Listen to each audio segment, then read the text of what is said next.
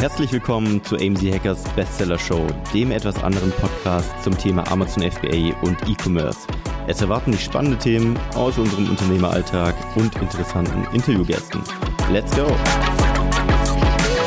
Willkommen AMZ Hackers zu einer neuen Folge der AMZ Hackers Bestseller Show.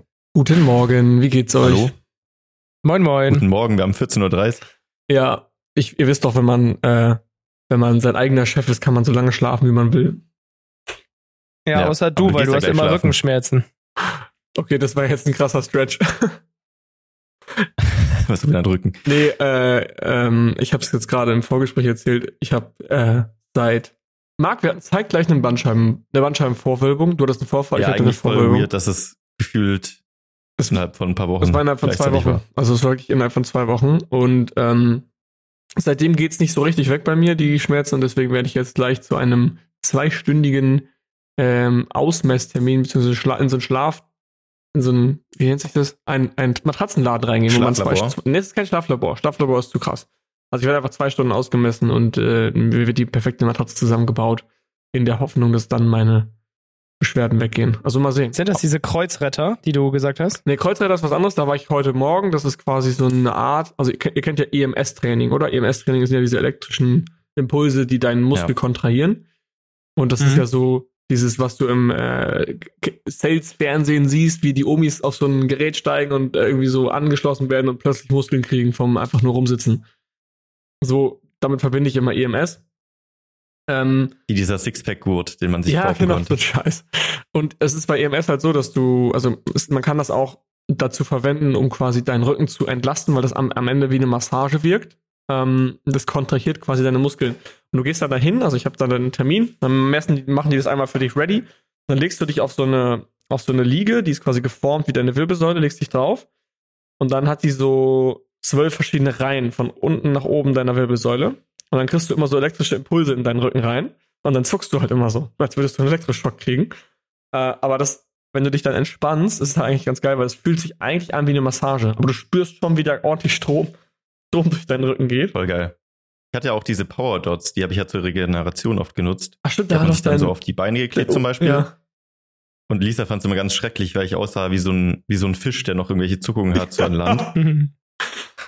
Aber es war richtig geil. Es war voll entspannend und Ja, genau. man bildet sich ein, es bringt was. Ja, ich glaube, ähm, für Rückenbeschwerden ist halt ganz geil. Also viele machen das auch zur Prävention, weil wenn du dein ganzes Leben lang irgendwie vor dem Schreibtisch hängst ähm, oder am Schreibtisch hängst, dann ist das nicht so geil für deinen Rücken, wenn du so viel sitzt. Und viele gehen da einfach nur hin ohne Beschwerden und lassen sich quasi einmal kurz schocken, sind dann entspannt und dann äh, machst du quasi Prävention von Verletzungen sozusagen. Also dafür ist es auch ganz gut.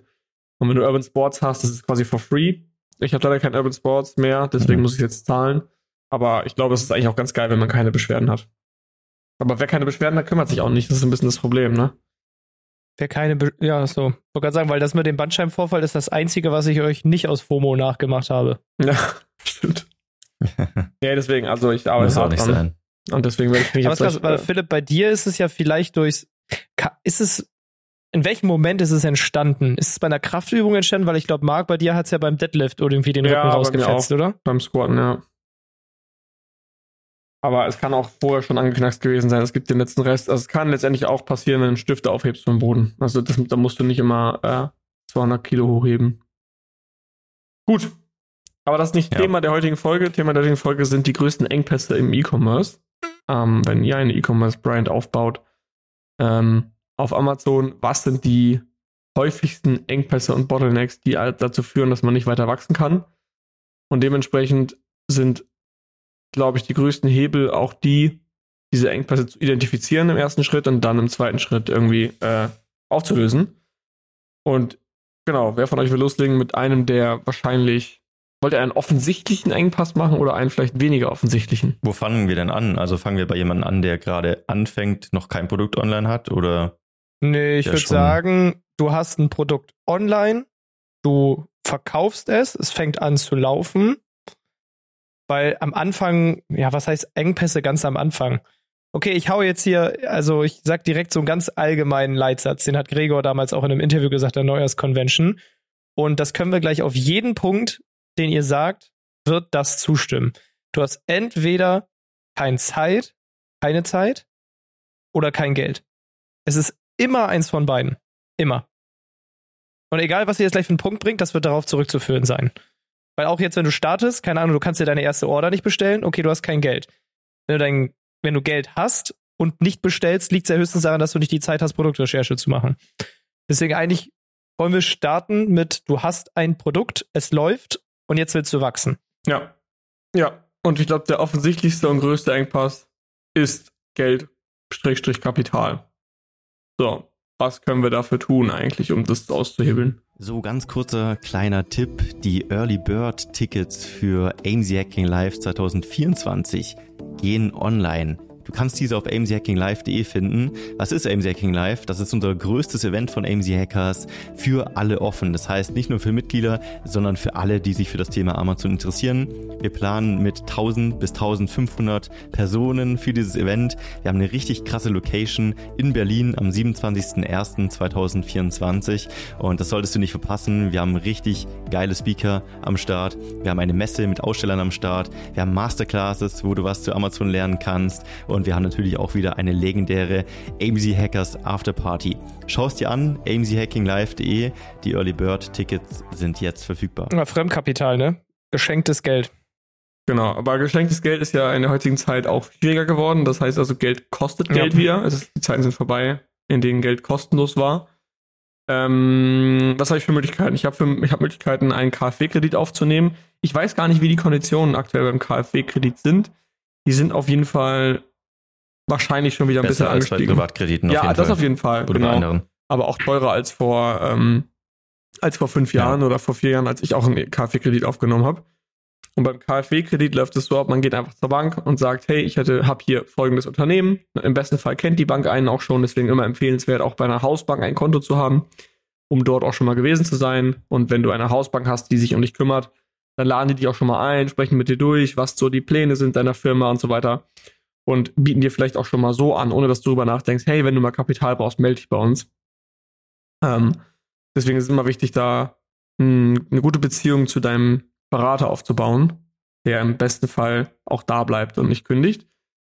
Und genau, wenn es dann soweit ist und du brauchst Geld, gehst du halt hin und besprichst mit dem verschiedene Möglichkeiten. Natürlich kann die Bank dir als Hausbank auch einen Kredit geben oder sie empfiehlt dir den KfW-Kredit. Und der KfW-Kredit ist ein, äh, ein Zusammenspiel aus allen drei Instanzen, also deiner Bank, dir selber und der KfW. Und das Einfachste bei der KfW, also viele sagen immer, ja, die KfW, da haftest du ja nur für 20 Prozent, das ist nicht richtig.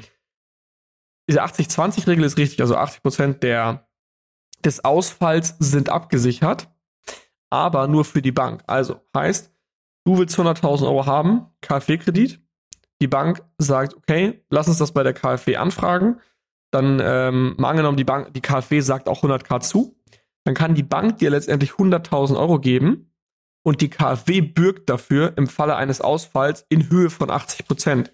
Das heißt also, die Bank selber kann dir viel, ein viel besseres Offer machen. Die kann, die gibt dir viel lieber Geld, weil sie weiß, hey, die KfW sichert mich im Not Notfall ab. Äh, Im Notfall eines Ausfalls, also im Notfall einer Privatinsolvenz oder wenn du zahlungsunfähig bist. Und dadurch kann die Bank dir halt bessere Konditionen geben, weil du eben abgesichert bist. Und wenn du die KfW-Zusage nicht hast, dann muss die Bank natürlich ein viel höheres Risiko eingehen und dadurch kriegst du einen schlechteren Deal. Und ein also Riesenvorteil mit der GmbH.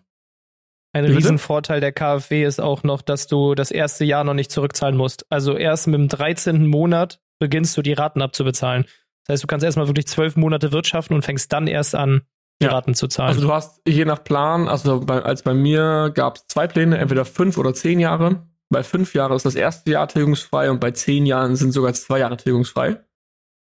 Ähm, und du kannst zum Beispiel einfach dir 200.000 Euro zusichern lassen, aber auch nur 100 nehmen. Ist kein Problem. Du hast dann irgendwie, glaube ich, sechs Monate Zeit oder so, den Rest noch anzufragen. Und dann kriegst du das Geld und kannst ganz entspannt irgendwann zurückzahlen. Ähm, und wofür würde ich einen KfW-Kredit empfehlen? Ich würde den immer empfehlen, für E-Commerce-Händler dazu neue Ware zu finanzieren ich glaube, es ist ein hohes Risiko, wenn du nicht weißt, was du tust, auch einen KfW-Kredit aufzunehmen, um Gehälter zu zahlen. Weil am Ende. das will ich auf keinen Fall machen. Auf gar keinen Fall. Das ja, gut, wenn du, wenn, wenn du confident bist und wenn du weißt, deine Firma wächst und du bist, du weißt, was du tust und du bist fortgeschritten, ähm, ist das schon in Ordnung. Aber wenn du jetzt Anfänger bist und du hast gerade die ersten Produkte auf den Markt gebracht, dann immer um, um, um Ware zu kaufen für ein Produkt im festen Fall, was sich schon dreht und wo du weißt, das verkaufst du ab. Weil da hast du eigentlich ein Risiko gegen Null, dass du irgendwie dich verschuldest am Ende des Tages. Mag die KfW auch gar nicht, wenn man da solche Sachen reinschreibt. Also am liebsten haben sie auch Warenfinanzierung, zum Beispiel für entweder bestehende Produkte oder geplante kommende Produkte mit Proof of Concept. Ja. Also die müssen ja auch den Businessplan in der Regel bestätigen, falls du einen einreichst oder dein Bankberater Immer. hat mit dir die Konditionen besprochen. Also ich musste zum Beispiel keinen einreichen, aber der Business, also der Bankberater bei mir, mit dem habe ich alles besprochen und der hat es dann mit der KfW äh, besprochen. Ja. Aber in der okay. Regel brauchst du gerade, wenn du jetzt am Anfang stehst, ohne lange BWA-Verläufe, ähm, brauchst du halt einen Businessplan. Genau, du musst doch auch mal sagen, was ist an deiner Firma einzigartig, warum bist du was Besonderes, was ist dann, was, warum glaubst du auch in der Folge? Also da musst du schon was runterschreiben. Da haben wir auch äh, gewisse Hilfestellungen in der Platin-Community. Also wenn ihr Interesse daran habt, einfach mal bei Platin in den Calls melden. Dort besprechen wir das ganze Thema mit euch. Dann zeigen wir euch, wie genau das funktioniert, wie ihr an das Geld kommt, um weiter wachsen zu können und diesen Hebel auszuhebeln, diesen Flaschenhals. Gut, das nächste, was ist das, was ist der nächste Engpass? von wachsenden E-Commerce-Firmen. Vielleicht als Ergänzung noch ganz kurz dazu, man kann natürlich auch von Drittanbietern eine Warenfinanzierung Stimmt, nutzen. Ja. Ja. Gibt es ja auch einige E-Commerce-Anbieter in der Szene, die sowas anbieten, muss man natürlich wissen, dass die wesentlich mehr Prozente im Endeffekt nehmen. Und sollte man sich genau mal auch ausrechnen, was zahle ich am Ende wirklich da drauf. Aber kann halt trotzdem ein Hebel sein, so als Cash Conversion Cycle irgendwie, das zu nutzen. Dementsprechend kann man schon mal anfragen. Also am Ende, solange es geht, sich rechnet, solltest du ja Geld aufnehmen. Ich meine, ja, wenn so ein Warenfinanzierer oder so kurzfristige äh, Kredite super teuer sind und du zahlst deine 10% Zinsen darauf, solange du ein Return on Invest von am Ende noch 300% hast, weil du halt ein so gutes Produkt hast, dann mach's trotzdem. Weil es ist ja meistens die Erstbestellung. Du wirst ja nicht die ganze Zeit das Ding nur so teuer durchfinanzieren, sondern kannst es dann ja. auch aus dem Cashflow nachbestellen. Definitiv. Yes. So. Das, der nächste Bottleneck ist in sehr hoher Wahrscheinlichkeit die Logistik und die Lieferkette. Also, ich glaube, egal wie erfahren du bist und wie lange du schon im E-Commerce tätig bist, dass du out of stock gehst, ist fast unvermeidbar und wird immer wieder vorkommen. Und das sollte eines der höchsten Prioritäten sein, bevor du neue Artikel äh, rausbringst, neue, neue, neue Produkte entwickelst, solltest du gewährleisten können, dass deine bestehenden Produkte niemals out of stock gehen und niemals, weil das ist das teuerste, was dir passieren kann. Ein Produkt, was funktioniert was Cashflow generiert, was schon wirklich sich auf dem Markt etabliert hat, was, wenn das out of stock geht, ist eigentlich das größte Problem, was du eigentlich haben kannst. Ähm, das Problem mit Logistik und Lieferkette geht aber noch einen Schritt weiter. Es kann, also es kann, viele Dinge können dazu führen. Zum einen kann es dafür führen, dass du schlecht planst, da kommen wir aber gleich nochmal zu, das ist ein anderer Bottleneck, nämlich Prozesse. Zum anderen kann es äh, daran liegen, dass du zu einem kurzen Zeitpunkt eine unerwartet hohe Nachfrage hast. Also du hast zum Beispiel ganz stumpf gesagt, du verkaufst Sonnencreme ähm, und rechnest damit, dass deine Saison losgeht im Mai und plötzlich hast du einen März, wo wir 30 Grad haben. So.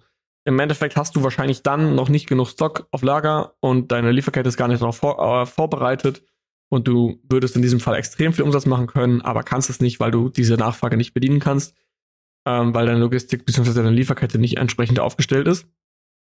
Ähm, dann kann dein Hersteller insolvent gehen. Sind auch, auch schon oft vorgekommen, Hersteller kann nicht mehr beliefern, ist insolvent gegangen. Dann kann ein Schiff im Suezkanal hängen bleiben und kann dich nicht beliefern. Dein, deine Ware kann verloren gehen, sie kann beschädigt werden, deine Spedition kann ausfallen.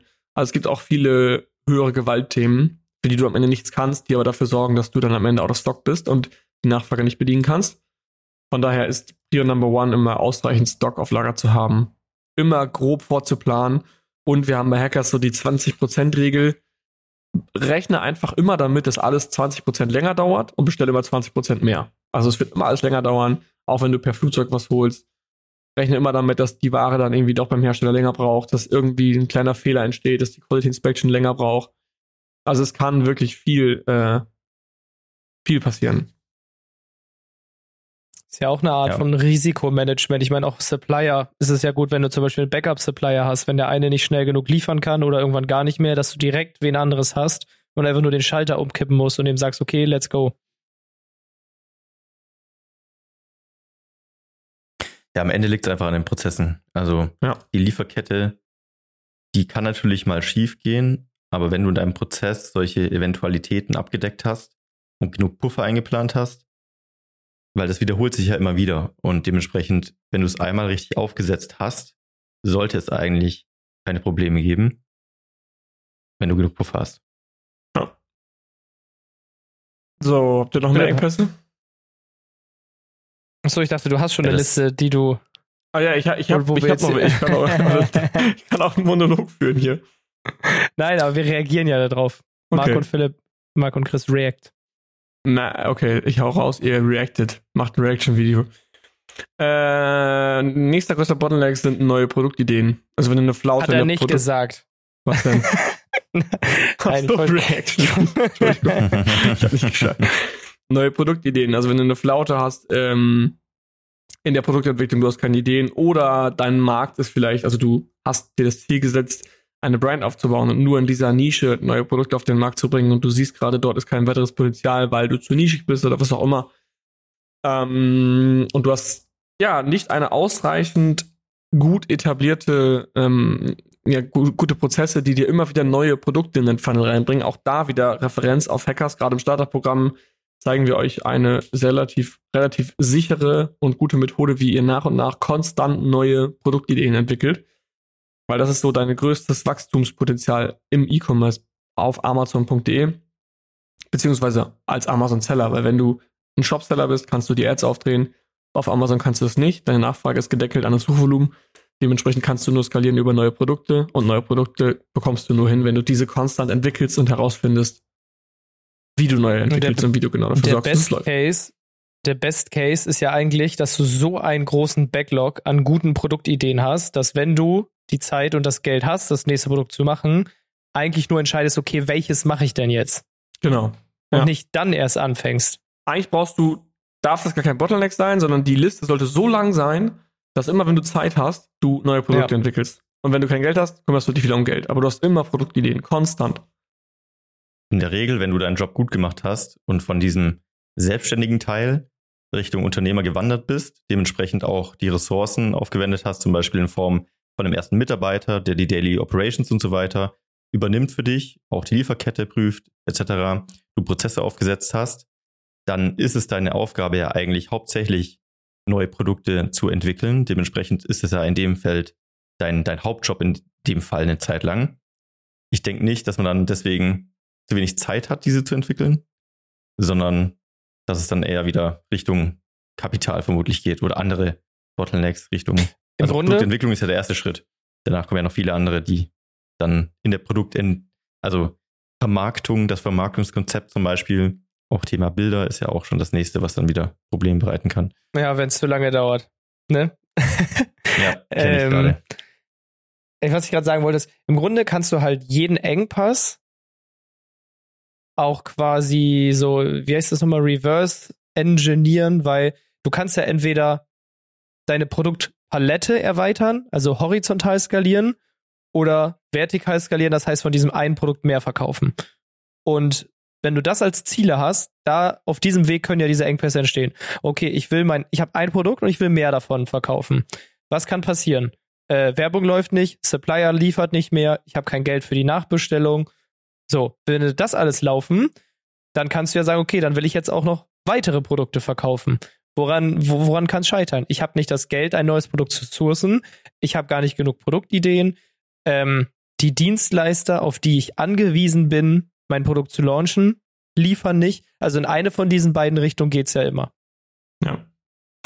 Eigentlich ist es immer das Ding. Also immer, du musst eigentlich konstant dich immer hinterfragen, was ist gerade der Bottleneck? Was ist gerade mein Engpass in meiner Firma? Und darum muss ich mich kümmern. Das Buch The One Thing geht da eigentlich ganz gut drauf ein. Ähm, da sagt er den Satz, What's the one thing I can do such by doing it? Everything else will be easy or unnecessary. Diesen Satz habe ich auswendig gelernt. Also was die, fragst du deswegen uns immer, gut. was unser Bottleneck ist? genau, was ist die, was ist die eine Sache, die ich tun kann, sodass alles andere egal wird? Und Philipp, ja, bestes Beispiel. Wir haben vor diesem Podcast über das Thema Wasserkocher gesprochen. Ja. Wir hatten kurz darüber gesprochen. stimmt. Ich hatte mir einen Americano gemacht und habe gesagt, voll geil, ich feiere es gerade richtig, mittags einen Americano zu trinken, also Espresso mit heißem Wasser. Und das Problem ist aber, dass das Wasser so heiß ist, dass du erstmal 15 Minuten warten musst, bis du den ersten Schluck nehmen kannst, oder du verbrennst dir komplett deinen Mund. Dann hat Philipp gesagt, genauso geht's mir mit Tee. Tee ist es immer so heiß, dass du lange warten musst, dann, Dann hast du fünf. Minuten Zeit, ihn zu trinken, und dann vergisst du es. Ich hab's vergessen, So ich vergesse reife, es dann. unreife Avocado, Ja. die dann in kürzester Zeit reif ist und dann wieder schlecht. Und dann haben wir kurz überlegt, oder ich habe dann gesagt, ja, aber hast du keinen Wasserkocher, der Temperatur einstellen kann? Zum Beispiel, ich mache meinen Tee immer mit 70 Grad. Und dann haben wir festgestellt, okay, das ist eigentlich der Root Cause seines Problems. Nicht, dass er den Timer stellen muss, wie lange muss ich jetzt warten, bis der Tee abkühlt und das rausfindet und dann überlegt, wie kann ich es optimieren, wann ich den Tee trinken kann, wie schnell, sondern dass er schon den Root Cause bearbeitet, sagen, ich sorge einfach dafür, the one thing, dass mein Wasser am Anfang 70 Grad hat, ich direkt anfangen kann zu trinken und die ganzen anderen Probleme gar nicht auftauchen. Also dieser Dominostein, Boah, Ja, werde ich gesund, aber mit meinem Rücken geheilt, Umfeld. weil ich wieder mehr trinke. Was Also, so eine die- Sache. Die Quintessenz ist also, startet ein FBA-Unternehmen mit eine Million Euro Kapital, weil dann ist alles danach easy. Dann lässt du einfach alle anderen alles machen, oder? Naja, genau, aber das, das One Thing ist ja dann mal das nächste. Du hast ja dann Geld und dann ist das One Thing plötzlich deine Zeit. Du hast Die Geld, kannst dann du ja fragst du dich kaufen. wieder, genau, ja, aber das, genau, das ist ja dann das One Thing. Also du fragst dich, du hast jetzt eine Million Euro, du fragst dich, was ist die eine Sache, die ich jetzt tun kann, dass alles andere egal wird oder einfach. Dann sagst du, Mhm. okay, hm, neue Produkte könnte ich jetzt massenhaft auf den Markt bringen, aber ich bin auch irgendwann an meiner zeitlichen Grenze. Das heißt, das One Thing ist gar nicht vielleicht neue Produkte, wenn ich gute Ideen habe, sondern neuer Mitarbeiter, den ich einstellen kann, den ich einarbeiten kann, weil dann kann ich ihm massiv viele Produkte raussuchen, die ich ihm alle zuspiele und er Mhm. entwickelt die. Dann ist der Engpass vielleicht, ähm, keine Ahnung, fehlende Prozesse, weil der Mitarbeiter weiß gar nicht mehr, wo vorne und hinten ist. Er macht einfach das, was du ihm jedes Mal per Mail schickst oder per WhatsApp. Und äh, das ist dann dein Bottleneck plötzlich, ihn zu managen und immer wieder neu zu sagen, was er machen muss. Deswegen brauchst du Prozesse. Also es gibt immer wieder einen One Thing und man sollte sich nicht darum kümmern, einen Timer zu stellen oder herauszufinden, wie ich, wie ich, wie ich schaffe, an den Tee zu denken, sondern vielleicht mal das Problem an der Ursache herauszufinden. Wie kann ich überhaupt verhindern, dass das Problem überhaupt entsteht? Glaubst du, es gibt immer nur ein einziges One Thing oder kann es mehrere geben? Weil, Mm, weiß nicht, so ein, so ein Unternehmen kann ja so vielschichtig sein. Wenn du jetzt sagst, okay, ich mache keine Umsätze, dann könnte es jetzt sein, dass One Thing ist, dein Produkt ist einfach nicht gut genug. Okay, das heißt, ich muss irgendwie das Produkt verbessern. Aber kann es nicht vielleicht auch, wenn du zwei Produkte hast, das eine Produkt ist von der Qualität nicht gut und bei dem anderen Produkt sind irgendwie die Bilder nicht gut oder das Advertising. Also könnte es nicht passieren, dass je größer und je komplexer dein Unternehmen wird, dass es nicht mehr immer nur ein One Thing gibt, Das sondern One so Thing in beiden Fällen ist der Prozess, genau. Und, die Prozessoptimierung deiner Firma. wie, dass solche Fehler nicht wieder zustande kommen. Also, das One Thing ist eigentlich so ein bisschen wie ein Domino zu sehen. Also, was ist der eine Dominostein, wenn ich den rausfinde und fixe, dass dann alle anderen mit umfallen? Natürlich machst du dann nicht eine Sache und öffnest ein Bankkonto und dann baut sich dein Business von alleine auf. Aber das ist in dem Moment, wenn ich, wenn ich anfangen will, ist das zwischenzeitlich das Bankkonto zu erstellen, the one thing. Weil hast du das Bankkonto nicht, kannst du nichts machen. Da bringt es dir auch nichts, äh, schon mal einen Amazon-Account zu erstellen, PPC einzurichten und die Asen anzulegen. Wenn du keinen Bankaccount hast, wirst du niemals verkaufen können. Das heißt, One Thing Mhm. in dem Moment ist, ein Bankkonto einzurichten. Also du hast eigentlich immer ein Bottleneck oder eine Sache, die du tun kannst, die eigentlich am wichtigsten ist gerade, die, dass der Dominostein, der ganz vorne ist und nicht irgendwo mitten in der Mitte. Und das zu identifizieren, Aber, ist, glaube ich, ja. die große Herausforderung. Aber ist die Frage, ob, ob es immer den einen Dominostein gibt, der alle umwirft. Was ist, wenn du ganz viele Dominosteine im Raum verteilen hast? Und das sind immer nur, stell dir vor, du hast fünf mal fünf Dominosteine, die hintereinander aufgebaut sind im Raum. Und alle fünf werfen nur vier weitere um. Welchen stößt du um? Ich weiß nicht, ob in dem Fall dieses Domino-Beispiel komplett greift. Also, Wir haben gerade Philips Ich- Blick auch. alle haben sich gerade vorgestellt, wie hat er diese Dominosteine aufgestellt? Wir haben ja, wir hauen ja jetzt auch ein paar neue den Domino Content-Serien Day. raus. Alter, der Domino Day bei Ja, Super RTL. Hammer, ja, sorry. mit dem niederländischen Akzent. Auf jeden Fall hauen wir jetzt auch ein paar neue Videoserien raus. Und ich habe mich viel mit dem Thema beschäftigt, vom Selbstständigen zum Unternehmer. Und unsere Analogie ist ja oft die Maschine. Du möchtest als Unternehmer eine Maschine bauen, die dafür sorgt, die alleine läuft, die Output für dich erzeugt und du bist eigentlich dieser Verwalter dieser Maschine. Und eigentlich für diese Maschine brauchst du drei Zutaten. Das eine ist, du brauchst, oder die Maschine läuft erstmal nach bestimmten Regeln. Wir spielen zum Beispiel im Amazon FBA Game. Das heißt, die Regeln dieser Maschine, dieser Welt sind Amazon Algorithmus, DTOS, Angebot und Nachfrage, Marketingpsychologie, Steuern, Gesetze und so weiter. Also alles, was so der Grundrahmen ist in dieser Welt, die Physik sozusagen dieser Maschine. Dann gibt es die Prozesse. Das ist das Innere der Maschine, was da drin abläuft. Und die musst du konstruieren und bauen, dass es immer wieder gleich läuft, immer wieder den gleichen Output erzeugt und keine Blocker ent, äh, entstehen. Und was brauchst du als drittes? Du brauchst die Energie. Und Energie ist eigentlich immer nur, wie Chris gesagt hat, Zeit oder Kapital. Das heißt, dein Job als Unternehmer ist es immer, zu schauen, hat die Maschine genug Energie in Form von Zeit oder Kapital?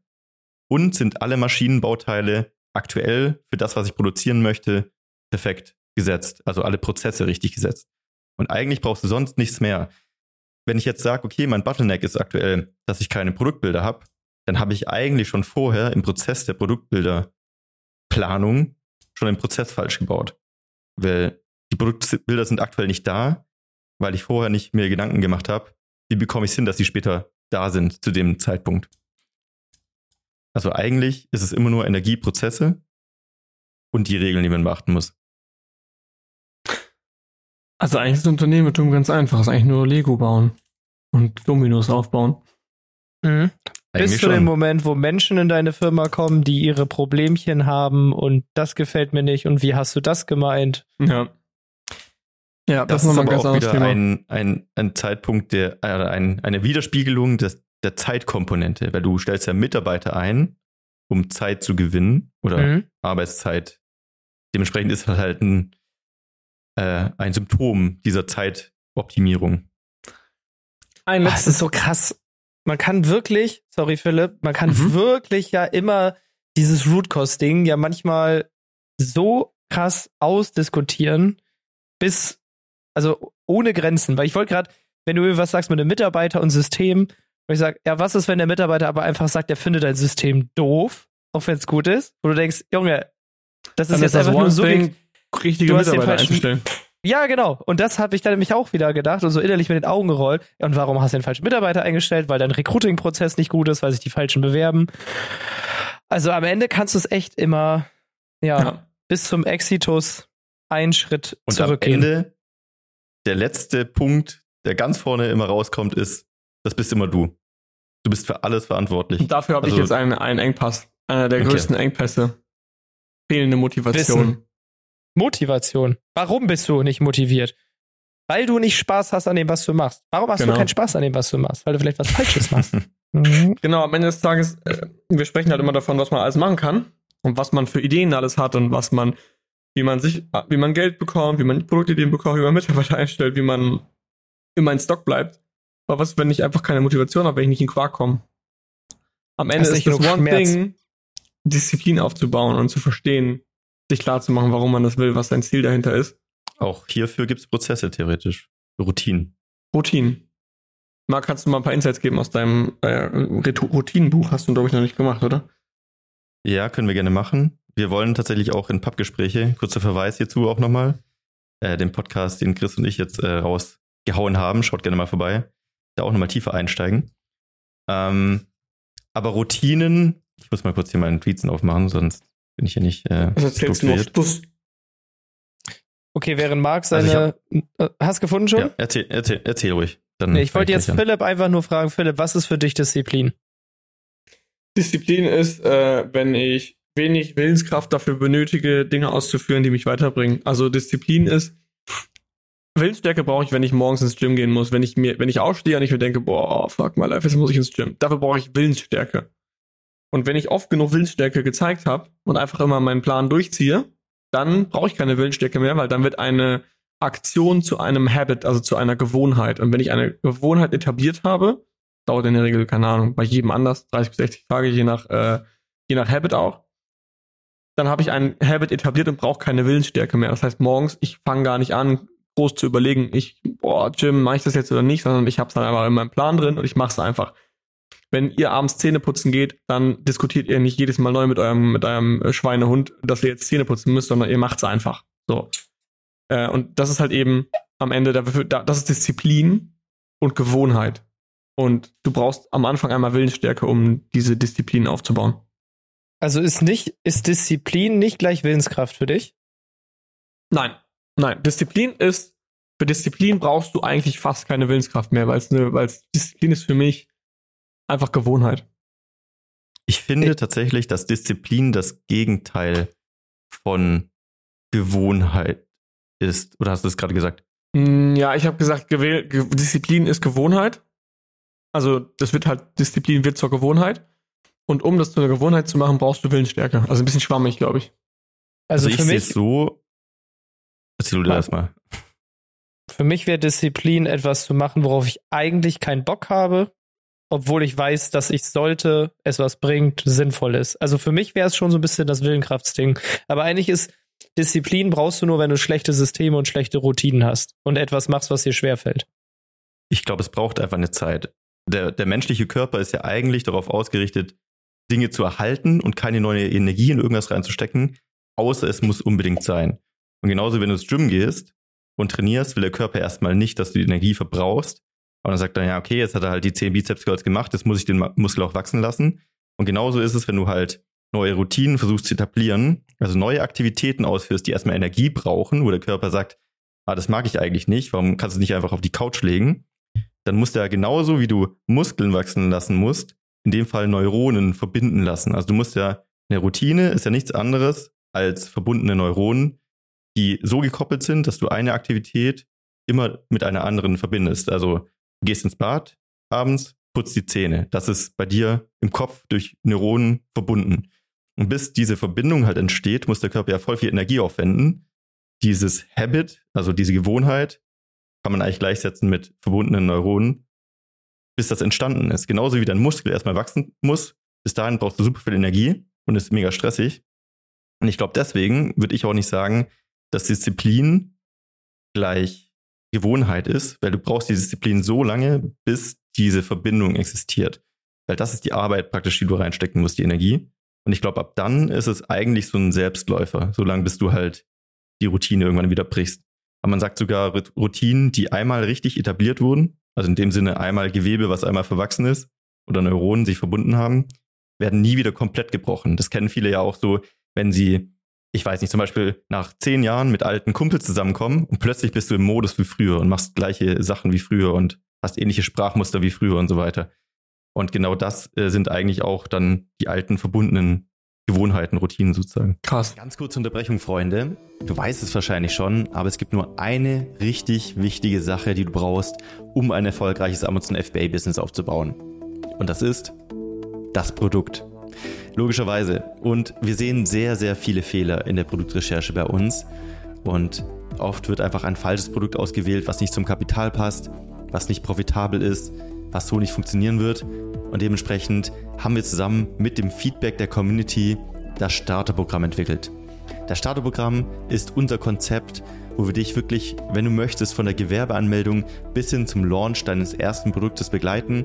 Das heißt, wir treffen gemeinsam wichtige Entscheidungen, schauen wirklich eins zu eins dir über die Schulter bei der Produktrecherche, schauen, dass dein Produkt Sinn macht, dass es profitabel ist, dass du an alles gedacht hast, du kannst alle deine Fragen klären und wir begleiten dich einfach durch wirklich langjährige, erfahrene Coaches bis hin zu deinem ersten Amazon FBA Produkt. Und wenn dich das interessiert und du einen Platz im Starterprogramm haben möchtest, dann schau doch gerne mal auf aim-hackers.de vorbei. Da haben wir die Bewerbung aktuell offen für das Starterprogramm. Und wenn du gerade erst am Anfang stehst und noch dein Produkt suchst oder dir unsicher bist und ein bisschen Sicherheit brauchst von erfahrenen Coaches, dann helfen wir dir sehr, sehr gerne und dementsprechend einfach mal bewerben. Und ich hoffe, wir sehen uns dann im Starterprogramm. Und jetzt viel Spaß weiter beim Podcast. Krass. Geil. Also wir haben größten Engpässe. Geld, Kapital, Logistik und Lieferkette, neue Produktideen, Mitarbeiter haben wir, fehlende Prozesse haben wir auch. Fehlende Zeit kommt eigentlich nur dadurch, dass fehlende Prozesse und fehlende Mitarbeiter da sind. Das sind alles auch wieder nur aufeinanderliegende Probleme. Und ich glaube, das letzte Problem liegt beim Gründer selber, nämlich fehlende Motivation und Disziplin. Und dafür muss einem einfach mal klar werden, warum man das Ganze möchte.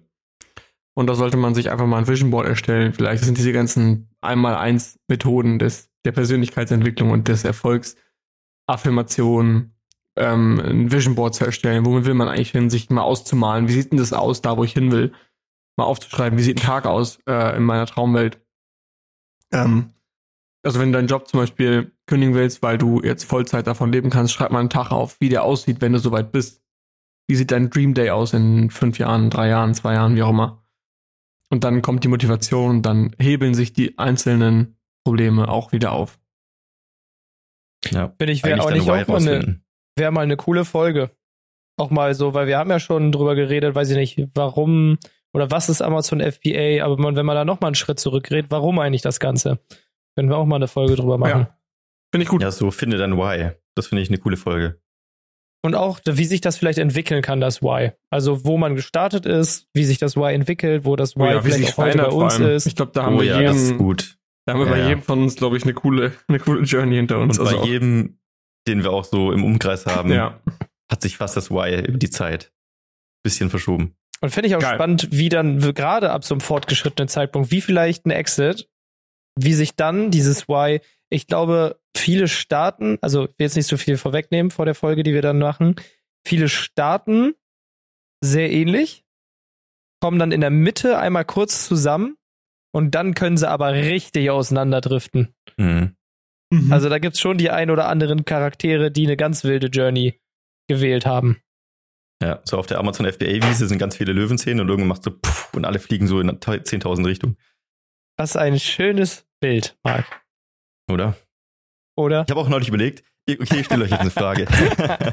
ich stelle euch jetzt eine Abschlussfrage, okay? Oh Junge. Hm, ich habe neulich überlegt, wenn ich eine Pflanze wäre oder eine Blume, Lauch. welche Blume wäre ich?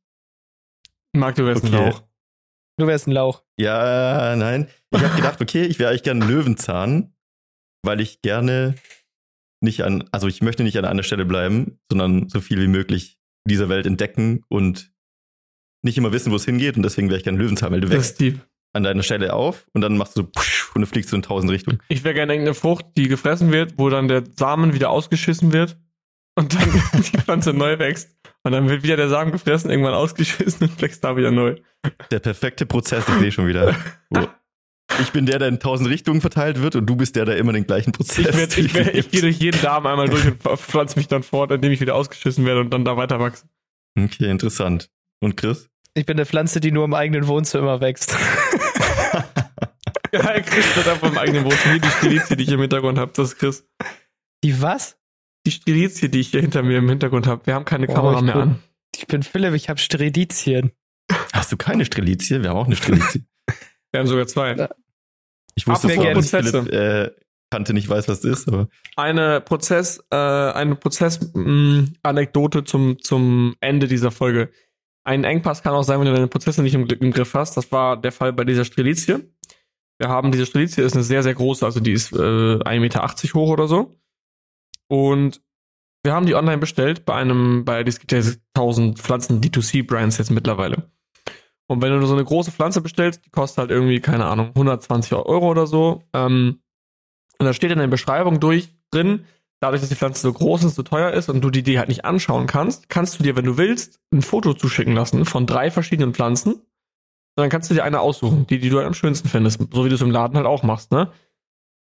Dann habe ich die Pflanze bestellt, hab denen direkt im Support geschrieben, so, yo, ich würde gerne die drei Bilder haben, dann kann ich mir eine aussuchen. Dann haben die 48 Stunden gebraucht, um mir quasi zu antworten, haben aber nach 24 Stunden schon die Versandbestätigung geschickt. Dachte ich so, hm, okay, nicht schlimm. Hab dann trotzdem diese drei Bilder bekommen. 24 Stunden später. Hab gesagt, yo, ich hätte gern Pflanze 2 und hab dann noch eine Versandbestätigung bekommen. Das heißt also, der eine Prozess war nicht mit dem anderen verknüpft. Die haben die Pflanze schon rausgeschickt, nachdem ich bestellt habe, regulär. Dann haben sie mich nochmal äh, drei Bilder prüfen lassen, haben dann nochmal die Pflanze rausgeschickt. Dann haben wir am Ende eine Pflanze bezahlt und zwei bekommen. Und so letztendlich für mich als Endverbraucher natürlich cool, weil ich habe eine Pflanze for free bekommen, aber die Company, die hat ihre Prozesse nicht im Blick, hat deswegen wahrscheinlich dann höhere Produktkosten, ohne es zu merken. Und das ist quasi deren Bottleneck am Ende des Tages. Ja, ich, ich glaube, es gibt aber auch Sachen, die lernst du wirklich erst on the fly. Also wenn du jeden ja, kleinsten Prozess durchdenkst, du musst einfach starten und du wirst schon irgendwann die blinden Flecken entdecken. Ich muss jetzt, ich habe gerade mein AG1 in der Hand und hatte auch so einen witzigen Moment. Ähm, ich konnte es zu Hause nicht annehmen, es ist irgendwie zu einer Poststation gegangen und ich habe einfach vergessen, das abzuholen. Krieg dann die Benachrichtigung, ja, ihr Paket musste leider zurückgeschickt werden. Ich denke, ah Mist, jetzt muss ich nochmal bestellen. Und kriegst du zwei Tage später die Benachrichtigung, dein AG1 ist jetzt angekommen. Und ich so, bei mir? Nee, bei euch? Das wird doch, ich krieg doch keine Mail, weil es zurückgesendet wurde. Also ich habe diese Mail bekommen, die Ah, man bekommt, wenn das AG, genau, wenn es bei mir zugestellt wird. Musste ich auch lachen, sagt, nein, ist nicht angekommen bei mir. Kommt bei euch Hm. jetzt an. Krass. Okay. Gut, also Naja. alle, die wissen wollen, wie sie ihre Prozesse verbessern, Engpässe herausfinden, das ist perfekter Platin-Content für alle Amazon-Händler von 20.000 Euro bis 100.000 Euro Monatsumsatz. Meldet euch auf www.amc-hackers.de, kriegt mehrere Calls pro Woche, einen ausreichend geilen Videokurs, den wir jetzt aktuell haben und da ist was im Busch. Wir machen gerade neuen Content, also sehr, sehr viel geilen Nachschub zu Es genau diesem Thema äh, Platin. Also alle Seller, die schon mal ein Produkt rausgebracht haben und jetzt Prozesse aufsetzen. Ähm, und alle, die jenseits der 100k, die brauchen nämlich das nicht unbedingt. Die haben nämlich genau das schon gemeistert. Also wenn du das meisterst, dann kommst du auf die 100.000 Euro Umsatz im Monat. Ähm, genau. Vielen Dank fürs Zuhören. Wir sehen uns nächste Woche. Tschüss. Tschüss. Tschö. Das war die AMZ Hackers Bestseller Show.